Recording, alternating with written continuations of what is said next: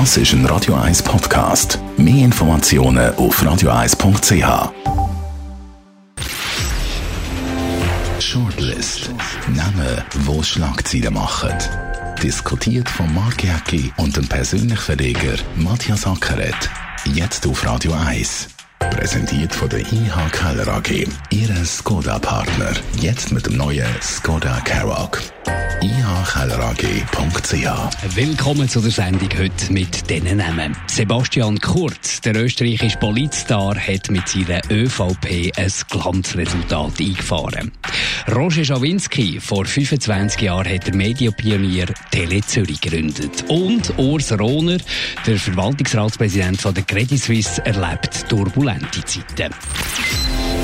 Und man wird sicher nicht tauschen mit ihm, weil er ist wahrscheinlich der, der am wenigsten äh, mitbekommen hat von dem ganzen Beschattungsfall, von der ganzen Beschattungsaffäre, der Urs Rohner, und muss jetzt äh, immer da äh, Interviews geben, immer in der Öffentlichkeit stehen. Seine Frau hat im Moment das Zurich Film Festival, das am Laufen ist. Also es scheint ein bisschen Belastung zu sein dort auf dieser Familie. Ja, ist halt schon eine schwierige Zeit. Und dann ist CS noch Hauptsponsor von dem Zürich Filmfestival. Also als CS-Chef würde man ja gerne auch Filme anschauen. Der Urs Rohner ist ein sehr exzellenter Filmkenner und äh, Filmliebhaber. Kann sich jetzt auch in der Öffentlichkeit auch nicht so zeigen. Ja, es sind wirklich schwierige Zeiten. Er hat höchstwahrscheinlich nicht gewusst, gehabt, äh, was er geahnt hat, ist, dass die beiden Nachbarn einen riesen Krach haben. Die sind ja zu ihm gegangen und die er hat dort müssen schlichten. Vielleicht hätte er dort schon ein bisschen, müssen, äh, ein bisschen deutlicher werden Vielleicht müssen ja nicht dabei gewesen, aber offenbar ist das dann auch weiter äh, eskaliert. Ja, aber ich, ich glaube, da erwartet man auch ein bisschen viel. Also der Fall hat ja die schlimmstmögliche Wendung genommen. Da hat ja der Friedrich Dürrenmatt gesagt, man soll eine Geschichte immer schlimmstmöglich äh, irgendwie konstruieren und da ist in dem Fall wirklich, man muss sich mal vorstellen, ein Nachbarschaftsstreit, da gibt es ja tausende alle in der Schweiz, wo am Schluss ein Weltbeben auslöst an der Wall Street. Ich meine, das kannst du in der grössten Fantasie nicht vorstellen. Und dann kommt natürlich etwas anderes, oder? Ich als Ursoner hätte alle gleich gehandelt. Du bist ja der Chef und sagst, ja, sind mal friedlich miteinander, oder könnt ihr ja, man geht ja von einer schweizerischen Haltung aus, oder? Aber jetzt wird mir ja vorgeworfen, dass er an seinem CEO festhaltet, oder? Da wird ja dauernd gefordert, jetzt, das hätte eigentlich auch müssen gehen, der, der, die Chantiam. Ja, man muss sich mal überlegen, was das würde kosten, oder? Wenn man den rausstellt, dann kostet ja auch ja, gut, äh, Also ich habe mir den Anwalt gesagt von der Zürcher Bahnhofstrasse, eben mal ausgerechnet, was die Affäre kostet hätte, rein im Börsenwert. Gut, die anderen zwei, die werden auch kosten, ja, die, die jetzt als Bauernopfer sind, spielen. Ja, natürlich. Und dann hat es einen Toten gegeben, oder ganz tragisch. Die Geschichte hat bis jetzt etwa zwei Milliarden gekostet. Muss ich mal vorstellen. Wegen zwei Bäumen, sagen wir jetzt ein bisschen symbolisch in Herliberg am Schluss, so einen Knatsch, das hätte sich niemand können vorstellen und, und, und das Interessante ist ja, man redet immer über den Tiam, oder? Man redet nie über den Herrn Kahn.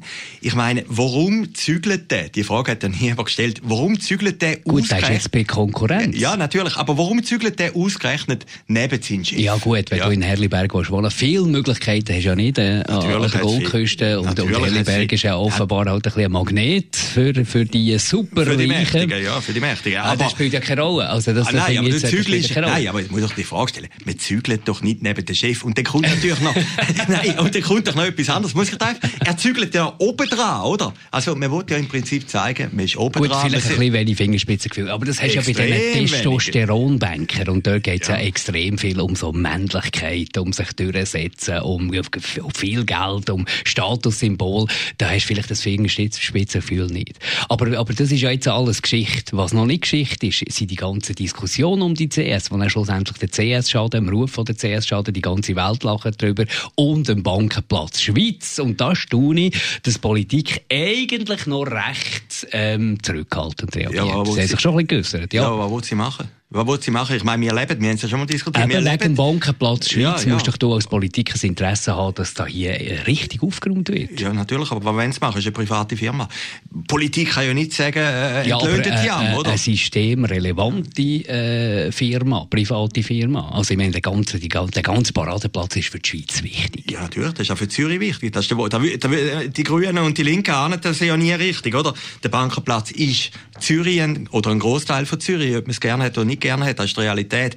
Aber du kannst ja nichts machen. Ich meine, die Geschichte, wenn, die mal, wenn ich jetzt einen würde in einem Krimi schreiben, ja, oder, dann würde ich sagen, sagen, absolut absurd, gaga, absurd, absolut gaga, oder? Aus einem Nachbarstreitli in Herliberg wird plötzlich so ein Weltkreis. Man muss sich das einfach mal vorstellen.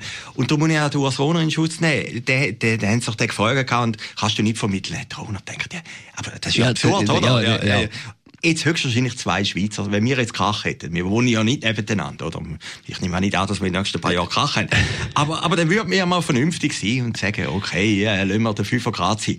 Aber, aber dass das so eine Form annimmt, ist doch völlig Der Urs Rohner selber hat bis jetzt eigentlich nicht eine schlechte Figur gemacht. Auch kommunikativ. Er geht äh, zu, er sagt sogar ziemlich deutlich, das ist äh, jenseits, dass man da Mitarbeiter hat überwacht und er hat ja auch Konsequenzen gebracht. Was mich an dieser ganzen Geschichte ein bisschen erstaunt hat, vielleicht eine Randnotiz, aber vielleicht nicht eine ganz unwichtige, der Oswald Grübel ehemaliger CS-Chef, ehemaliger UBS-Chef meldet sich plötzlich via Ringier zu Wort und attackiert brutal der CEO von der CS. Ja, das haben wir Relativ gehört. deutlich. Und genau, das war ja der Vorvorgänger von ihm, oder? Und da habe ich, kannst du mir auch Inside Paradeplatz sagen, habe ich in der Bankenszene mich ein bisschen umgefragt, ob ich etablierten Banker und dort hat mir einer gesagt, das ist vielleicht sogar instrumentalisiert vom Walter Kielholz, der dort irgendwie Unruhe reinbringen ist das eine plausible Erklärung? Ja, ja klar. Der Walter Kielholz ist ja die Eminenz im Hintergrund. Keine Ahnung, das weiß ich nicht.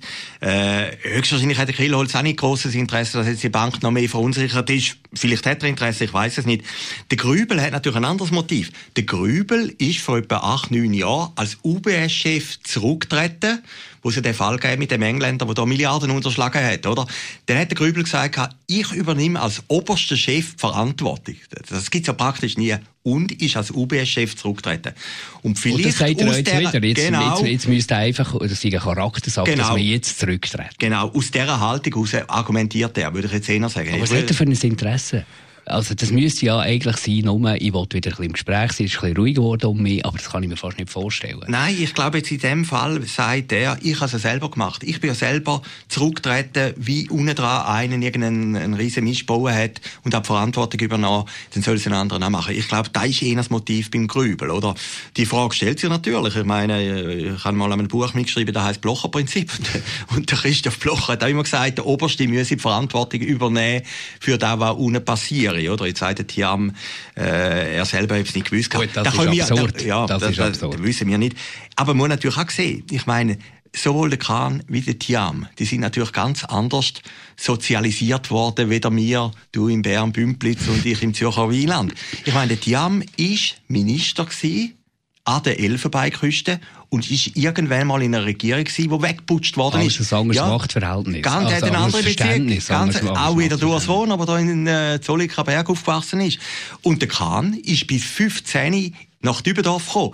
Jetzt muss man sich immer vor, wenn man jetzt Geschichte liest über den Kahn, da steht, oder der, der große Aufstieg von einem von Dübendorf nach Herliberg ich meine, Dübendorf ist jetzt nicht so äh, Pampas, oder? Höchstwahrscheinlich ist der große Aufstieg vom Khan, dass er von Pakistan nach Dübendorf ist. Ja gut, ähm, seine Mutter ist Schweizerin, der Vater ja. ist Pakistani. Aber er ist anders in den ersten 15 Jahren und, und, und die Geschichte ist ja, das ist ja, ja noch das, was mich fasziniert ja. an dem Khan, oder? Die, die äh, Aufsteigergeschichte von null von Sozial, von einem Sozialwohnungsblock in Dübendorf zu einem absoluten Spitzenbanker.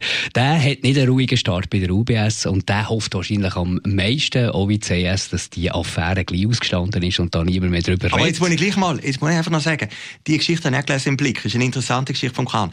Aber auch wenn du in einem Block wohnst, im Dübendorf, bist du nicht in der dritten Welt. Da wohnst du immer, da ja, wohnst ja, du in Zürich, schon, oder? Absolut, ja, das sind, und der ist ja ein guter Verhältnis eigentlich. Aber so die Tellerwascher, ja, Karriere, die sind ja faszinierend. Klar, aber, aber er ist natürlich auch anders äh, sozialisiert worden, oder? Und, und das ist natürlich ein Fall, ich habe immer müssen lernen, es sind Vorbildfiguren, die Banker. Die Banker sind doch keine Vorbildfiguren. Also ich, ich habe noch nie einen Banker verehrt oder du ja höchstwahrscheinlich auch nicht.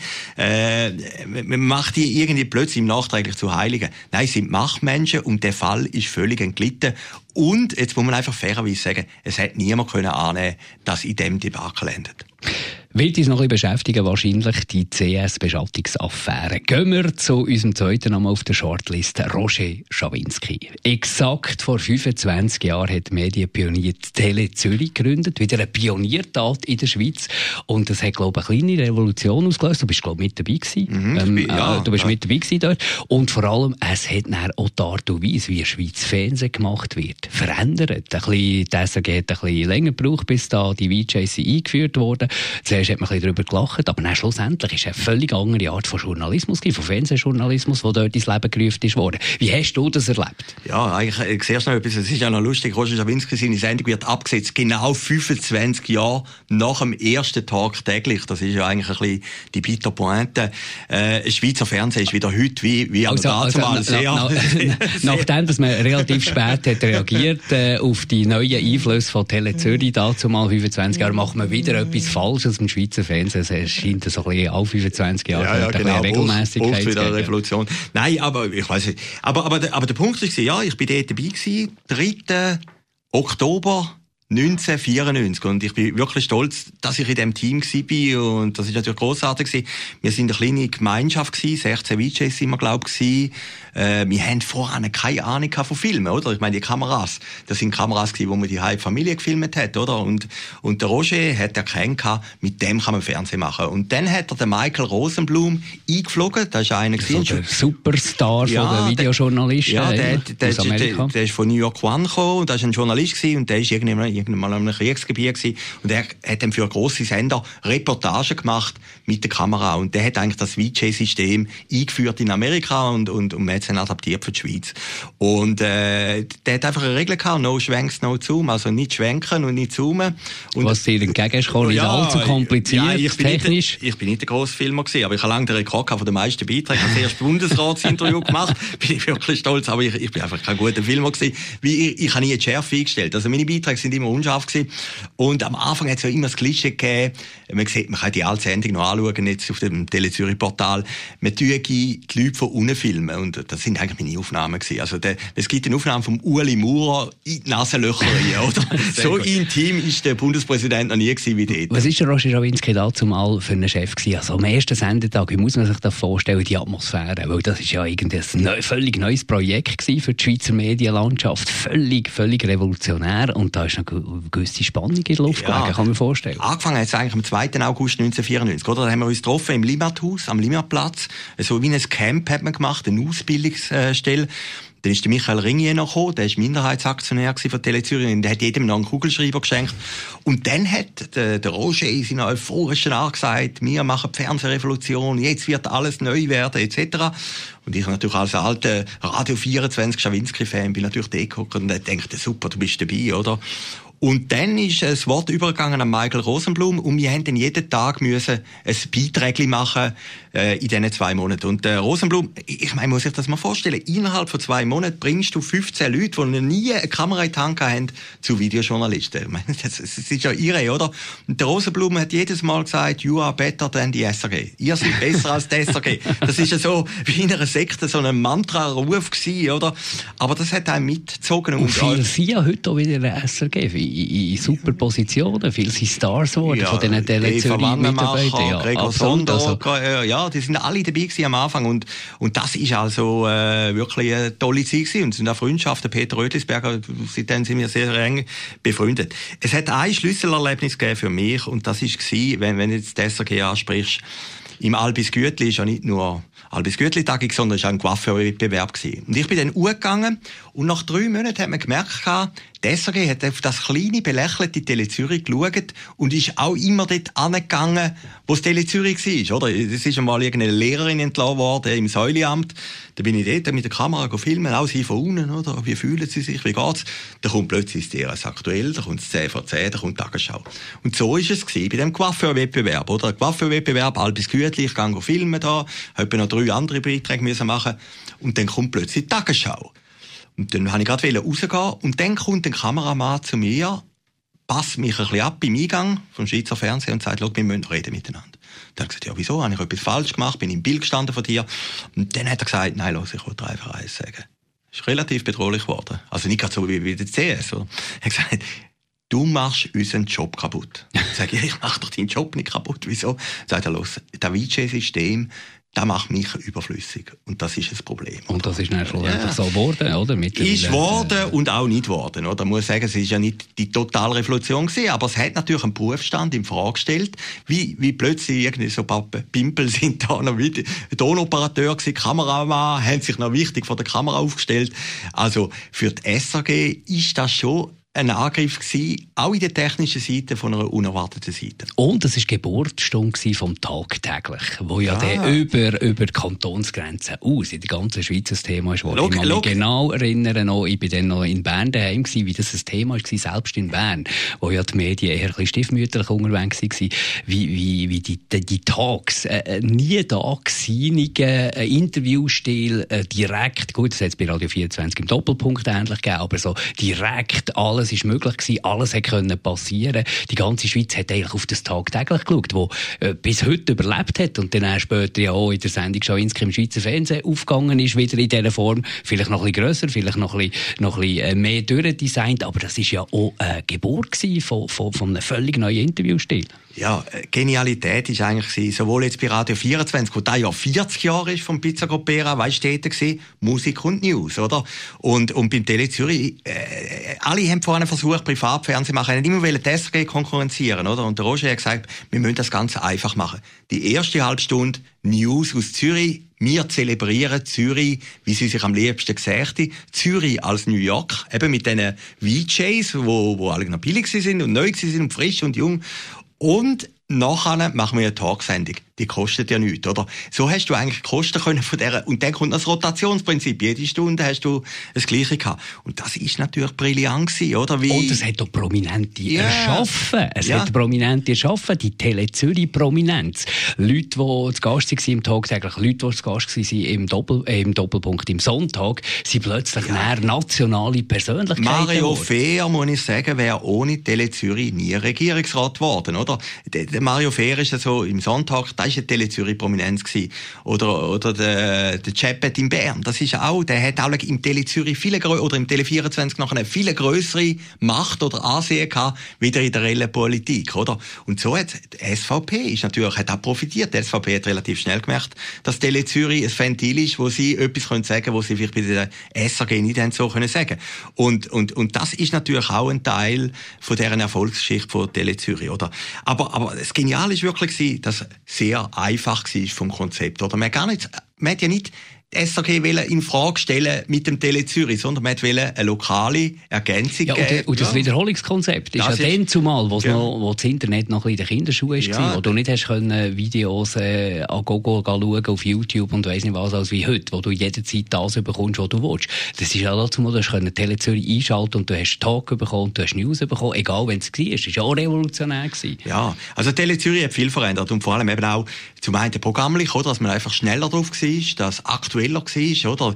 Äh, plötzlich hat Tele Zürich Live-Übertragungen gemacht und, und Fernsehen hat dann den ganzen Apparat auch müssen verändern und die Live-Übertragungen machen.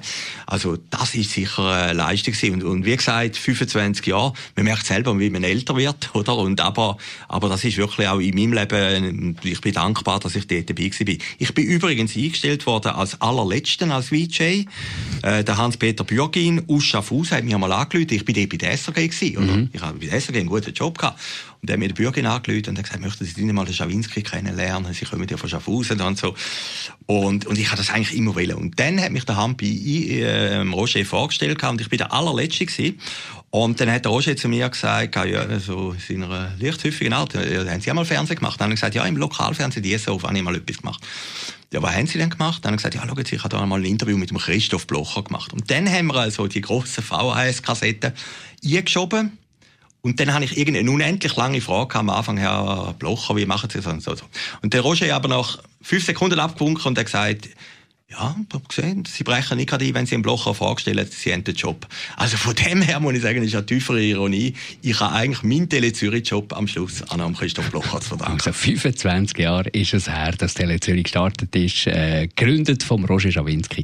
Wir hatten noch einen dritten Namen auf der Liste, aber ich glaube, die Zeit längt jetzt äh, nicht mehr für Sebastian Kurz, der österreichische äh, Politstar, der mit seiner ÖVP ein Glanzresultat gefeiert hat. Hast du, glaube ich, eh schon alles gesagt dort, oder? Ja, ist alles gesagt. Ich habe den noch treffen voilà, habe ich genau, mal erzählt genau. und, und dann in Ibiza von dem sind heute, also die Ibiza heute gestanden. Aber da können wir ein anderes Mal erzählen. Danke vielmals, Matthias Ackert, euch für zuzulassen und ganz äh, schönen Abend. Shortlist mit dem Mark Jäcki und dem Matthias Ackeret. Zum Nachlesen und Abonnieren als Podcast auf radioeis.ch. Der Radio 1 Handpick. Empfohlen von der Musikredaktion. Das ist ein Radio 1 Podcast. Mehr Informationen auf radio1.ch.